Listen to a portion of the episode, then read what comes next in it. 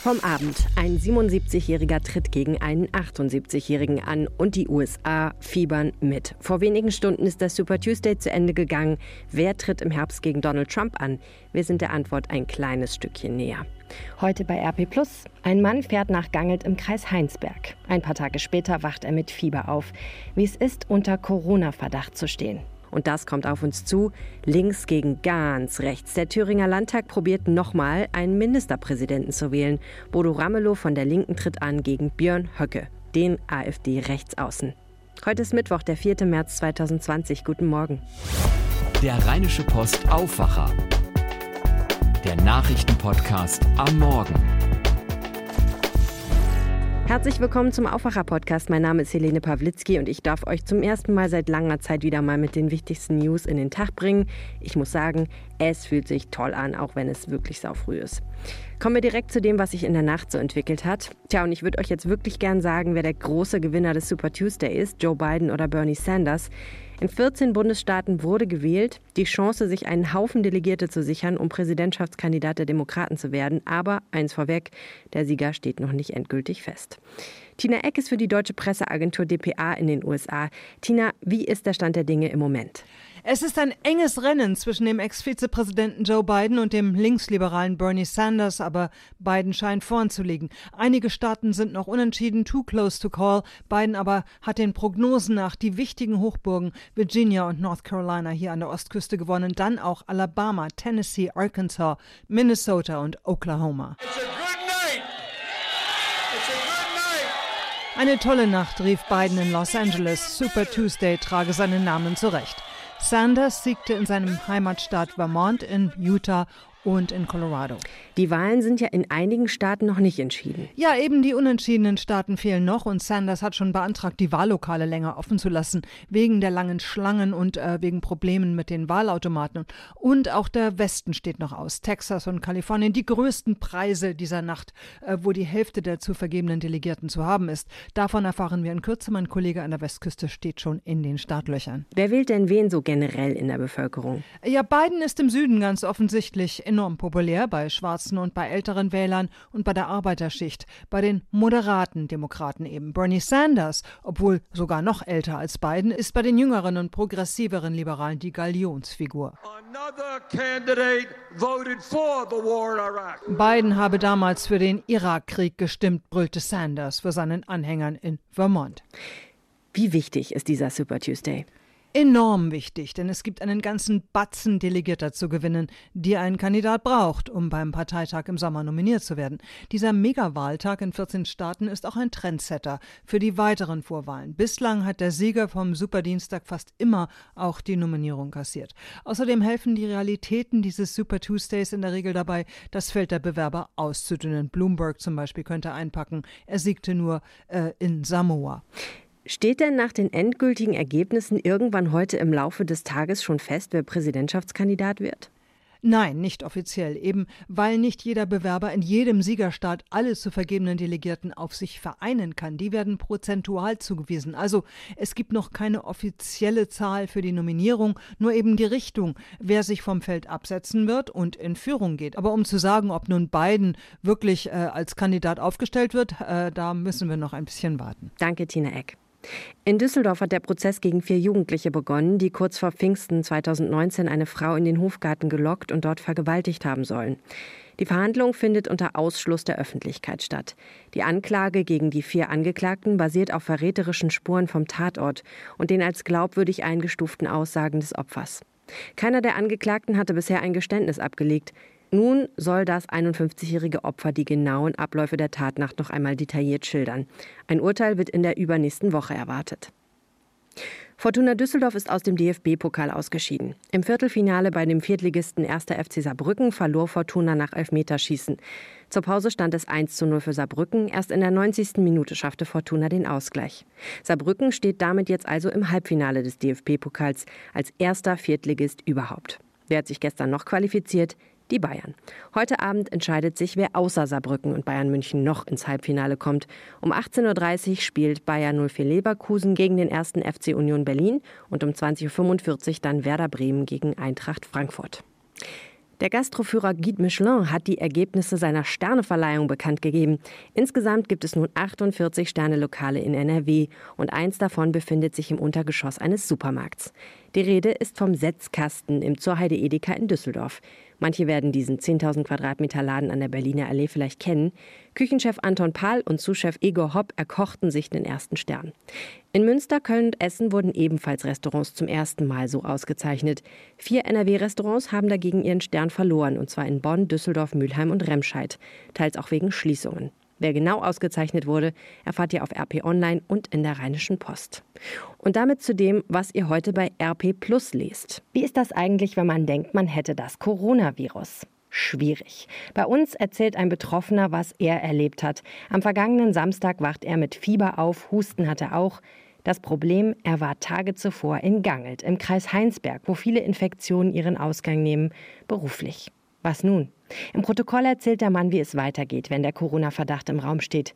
Spoiler, es ist gar nicht so einfach, an den Test zu kommen. Nach viel Telefonieren hat er es schließlich doch geschafft. Wie es weitergeht, wenn man als möglicherweise Corona-Infizierter eine Probe abgegeben hat, das hat mein Kollege Christoph Schröter aufgeschrieben, nämlich wie der Test funktioniert, mit dem das Virus festgestellt wird. Er war dazu an der Uniklinik in Düsseldorf. Beide Artikel findet ihr bei RP Online und im Düsseldorfer Lokalteil der Rheinischen Post und lesen könnt ihr sie mit RP. Dazu ein kurzer Hinweis in eigener Sache. Diese beiden tollen Geschichten sind nämlich nicht der einzige Grund, sich ein RP Abo zu holen. Einige von euch haben genau das nämlich schon getan, und zwar um diesen Podcast zu unterstützen. Vielen, vielen Dank dafür.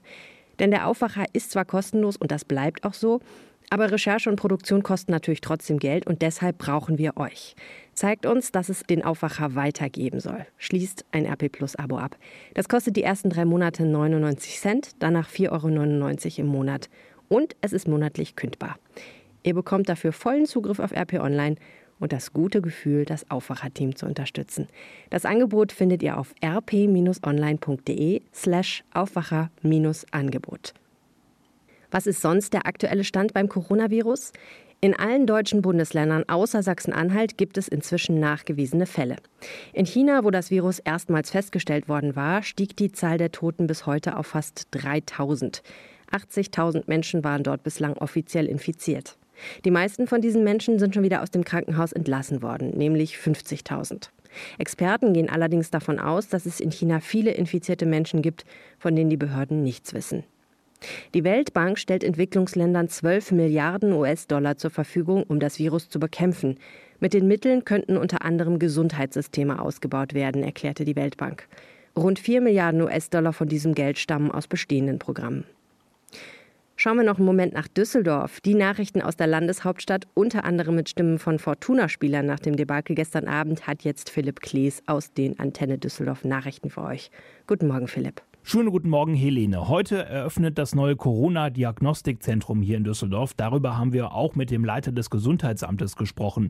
Dann hat die Rheinbahn einen Fahrgastrekord gemeldet und wir müssen leider auch über eine bittere Fortuna-Niederlage im Pokal berichten.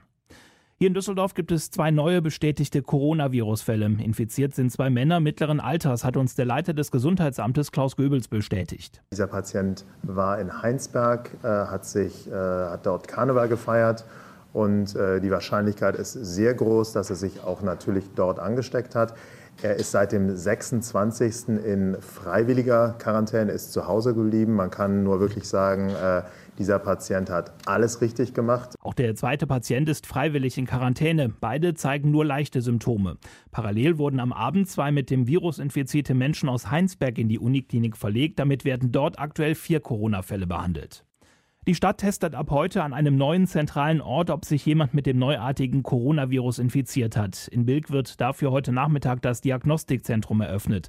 Ganz wichtig, dieses Zentrum ist nur für Menschen gedacht, die in Düsseldorf leben oder arbeiten. Sie müssen sich vorher auch unbedingt telefonisch über die Hotline der Stadt melden. Erst wenn sich der Corona-Verdacht am Telefon bestätigen sollte, bekommt der Anrufer einen Termin in dem neuen Zentrum. Dort führen Ärzte dann mit einem Wattestäbchen einen Nasen- und Rachenabstrich durch. Das Ergebnis dieses Tests liegt liegt dann in der Regel nach einem Tag vor. Bei der Info-Hotline der Stadt zum neuen Virus stehen die Telefone nicht mehr still. Montag und Dienstag haben sich dort über 1600 Menschen mit ihren Fragen gemeldet. Wegen des Ansturms sind dort mittlerweile 30 Mitarbeiter im Einsatz, Auszubildende und auch noch Medizinstudenten der Heinrich-Heine-Universität. Die Hotline ist die erste Anlaufstelle für möglicherweise infizierte Düsseldorfer. Erst nach der telefonischen Beratung sollten sie in das neue Diagnostikzentrum gehen. Eine pauschale Absage von Großveranstaltungen hier in Düsseldorf ist bei der Stadt kein Thema. Das hat Oberbürgermeister Geisel auf einer Pressekonferenz zum Thema Coronavirus bestätigt. Die Absage von Messen sei eine Ausnahme, weil dort viel internationales Publikum zusammenkäme, auch aus besonders betroffenen Corona-Gebieten. Bei Großveranstaltungen wie zum Beispiel Fußballspielen hingegen sei der Kreis, aus dem die Menschen anreisen würden, wesentlich kleiner. Außerdem könne man nicht anfangen, Pauschalveranstaltungen abzusagen, weil das ausufern und Sorgen schüren könnte. Wir sollten sollten uns vorher aber genau überlegen, ob wir ein Gefährder sein könnten, Symptome haben oder unter Vorerkrankungen leiden, die das Infektionsrisiko erhöhen. Wenn ja, dann sollten wir Großveranstaltungen meiden, so Geisel weiter. Die Schulen in Düsseldorf sollten weiter besonnen mit dem Thema Coronavirus umgehen. Das sagt der Sprecher der Gymnasiumsdirektoren in unserer Stadt, Volker Süring. Viele Eltern hatten sich zuletzt beunruhigt geäußert, weil ihre Kinder demnächst auf Klassenfahrt gehen, teilweise auch in die Nähe von Heinsberg oder nach Italien. Die Schulleiter stehen wegen Corona in ständigem Austausch mit den zuständigen Behörden, so Süring weiter. Auch in den Schulen werde auf die wichtigen Hygiene- und Verhaltensregeln hingewiesen. Also ich halte es für meine Aufgabe eben keine Panik zu verbreiten, sondern äh, tatsächlich äh, zu verdeutlichen, dass es sich hier um eine Erkrankung äh, handelt, ohne die zu bagatellisieren. Ich glaube, das wäre äh, völlig wahnsinnig, wenn wir jetzt anfangen würden, äh, wie bei den Hamsterkäufen, äh, jetzt also dem Unterricht fernzubleiben aus prophylaktischen Gründen. Man müsse die Sorgen der Eltern ernst nehmen, so der Schulleiter weiter. Es gebe aber keinen Grund, jetzt in Hektik zu verfallen. Immer mehr Menschen hier in Düsseldorf fahren offenbar mit der Rheinbahn. Das Unternehmen meldet einen Fahrgastrekord. Im vergangenen Jahr sind so viele Menschen mit den Bussen und Bahnen des Unternehmens gefahren wie noch nie. 230 Millionen Leute wurden befördert, 5 Millionen mehr als im Jahr davor. Vor allem Abonnenten haben zu diesem Rekord geführt. Das Firmenticket und das Young Ticket Plus wurden jeweils rund zwei Millionen Mal öfter verkauft. Für dieses Jahr erwartet die Rheinbahn ein weiteres Fahrgastwachstum. Vorstandschef Klaus Klar sagte, man wolle den Aufwärtstrend fortsetzen und dafür den Takt auf vielen Linien verdichten und ausweiten. OB Geisel als Chef des Rheinbahnaufsichtsrates hofft, dass das bei der Verkehrswende hilft und die Rheinbahn damit auch einen weiteren Beitrag zum Klimaschutz leistet. Viele Fortuna-Fans starten heute mit Wut im Bauch in den Tag. Das Team hat es verpasst, zum ersten Mal seit 1996 wieder im DFB-Pokal-Halbfinale zu stehen. Am Abend verlor das Team nach einer erschreckend schwachen Leistung beim Viertligisten Saarbrücken mit 7 zu 8 nach Elfmeterschießen. Dabei erzielte die Fortuna erst in der Schlussminute den Ausgleich, ließ dann aber in der Verlängerung fast alles vermissen, fand auch Stürmer Rufen Hennings. Die zweite Halbzeit war ja vernünftig. Wir haben da so gespielt, wie wir uns vorgenommen haben, hatten viele Chancen gehabt, haben leider ein Tor nur gemacht. In der der Verlängerung war es dann nicht mehr ganz so dominant und im Elfmeterschießen war es dann bitter, weil wir oft den Ball auf dem Fuß hatten, um das zu entscheiden. Ist bitter. Sportvorstand Lutz Pfannenstiel sprach nach dem Spiel am Antenne Düsseldorf Mikro von einem der bittersten Momente seiner Karriere. Einer der enttäuschendsten Momente, ja. Weil ich glaube, dass wir genug Möglichkeiten hatten, das Spiel trotzdem, trotzdem zu gewinnen, obwohl, die, obwohl wir keine Top-Leistung gehabt haben. Im Elfmeterschießen kannst du dann einfach, das ist eine 50-50-Geschichte. Ich glaube, wir hatten zweimal die Möglichkeit, das Ding zuzumachen. Zweimal haben wir es eben nicht gemacht. Wir haben mal den entscheidenden Moment versagt. In der Liga geht es für die Fortuna am Sonntag auswärts in Mainz weiter. Die Antenne Düsseldorf Nachrichten nicht nur im Radio, sondern jederzeit auch im Netz auf unserer Homepage www.antennedüsseldorf.de. Dankeschön, Philipp Klees. Schauen wir damit auf das, was heute noch wichtig wird. Bei der Ministerpräsidentenwahl in Thüringen prallen heute zwei Politiker aufeinander, die unterschiedlicher nicht sein könnten. Der Frontmann der Thüringer Linken, Bodo Ramelow, muss sich bei der geheimen Abstimmung im Landtag AfD-Rechtsaußen Björn Höcke stellen. Es ist bereits der zweite Versuch, innerhalb eines Monats in Thüringen zu einer Regierung zu kommen. Petra Kühling, Antenne Thüringen, berichtet aus Erfurt. Petra, vor einem Monat, da ist der erste Anlauf der Wahl in einem Eklat geendet. Wir erinnern uns. Wie stehen die Chancen diesmal? Wird heute ein neuer Regierungschef gewählt? Naja, die Vorzeichen sind fast die gleichen. Also die Mehrheiten haben sich nicht geändert, aber es gibt diesmal nur einen Gegenkandidaten und das ist mit Björn Höcke, der Rechtsaußen der AfD ist. Gilt zumindest als kaum vorstellbar, dass CDU oder FDP ihn wählen. Linke Politiker Bodo Ramelow und seinem rot-rot-grünen Bündnis fehlen allerdings auch nach wie vor vier Stimmen zur absoluten Mehrheit. Und die Linke hat ja eigentlich gesagt, wird Ramelow nicht im ersten Wahlgang gewählt, dann ist Schluss und es soll die Auflösung des Parlaments beantragt werden. Da macht die AfD jetzt quasi einen Strich durch die Rechnung, denn dass die Linke Höcke im dritten Wahlgang, wo die einfache Mehrheit reichen würde, das Feld überlässt, ist wohl auch keine Option.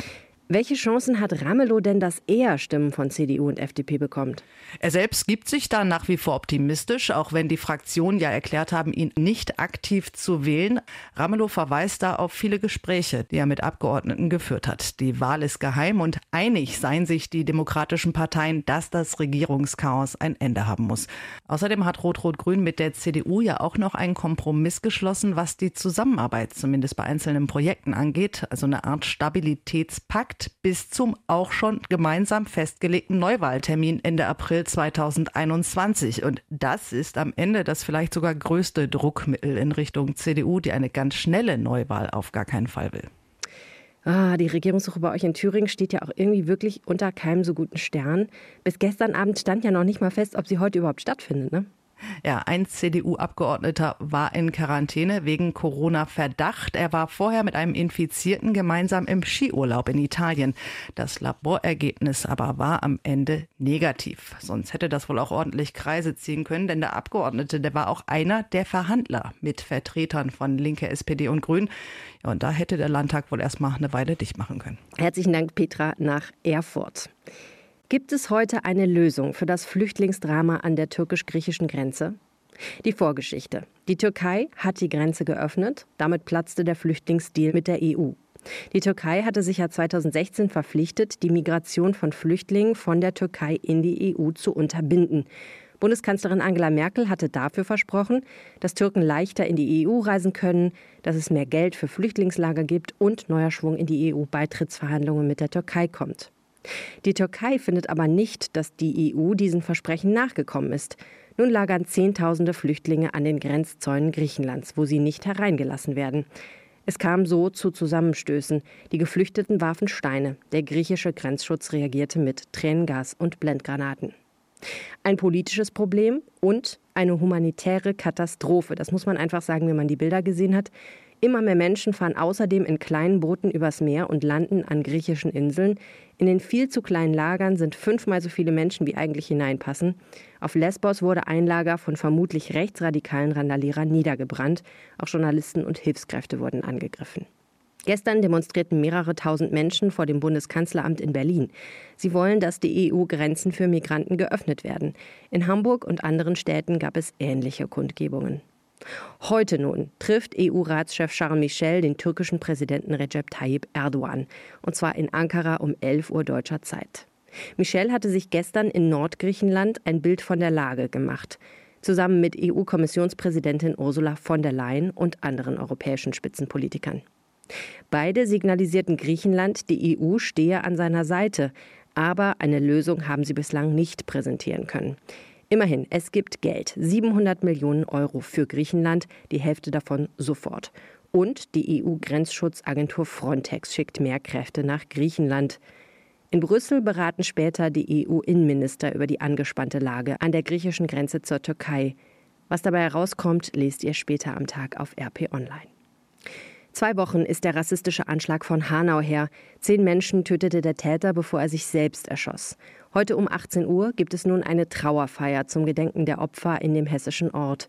Erwartet werden unter anderem Bundespräsident Frank-Walter Steinmeier, Bundeskanzlerin Angela Merkel, Bundesratspräsident Dietmar Woidke und Hessens Ministerpräsident Volker Bouffier. Rund 650 geladene Gäste sollen an der Trauerfeier teilnehmen. Ein Großteil der Plätze werde den Familien der Opfer zur Verfügung gestellt, erklärte die Stadt Hanau. Schauen wir jetzt noch aufs Wetter in Nordrhein-Westfalen. Es könnte sein, dass ihr nass werdet heute, aber das kennt ihr ja schon aus den vergangenen Tagen. Gerade heute Morgen und am Vormittag soll es einzelne Schauer geben, ab 400 Metern Höhe sogar Schnee. Ab Mittag gibt es dann aber besonders im Rheinland die ein oder andere Lücke in der Wolkendecke, durch die die Sonne scheint. Im Rest von NRW wird es leider eher schaurig bleiben. Das war der Rheinische Post Aufwacher vom 4. März 2020. Mein Name ist Helene Pawlitzki. Tausend Dank fürs Zuhören und habt einen wunderbaren Tag. Ciao.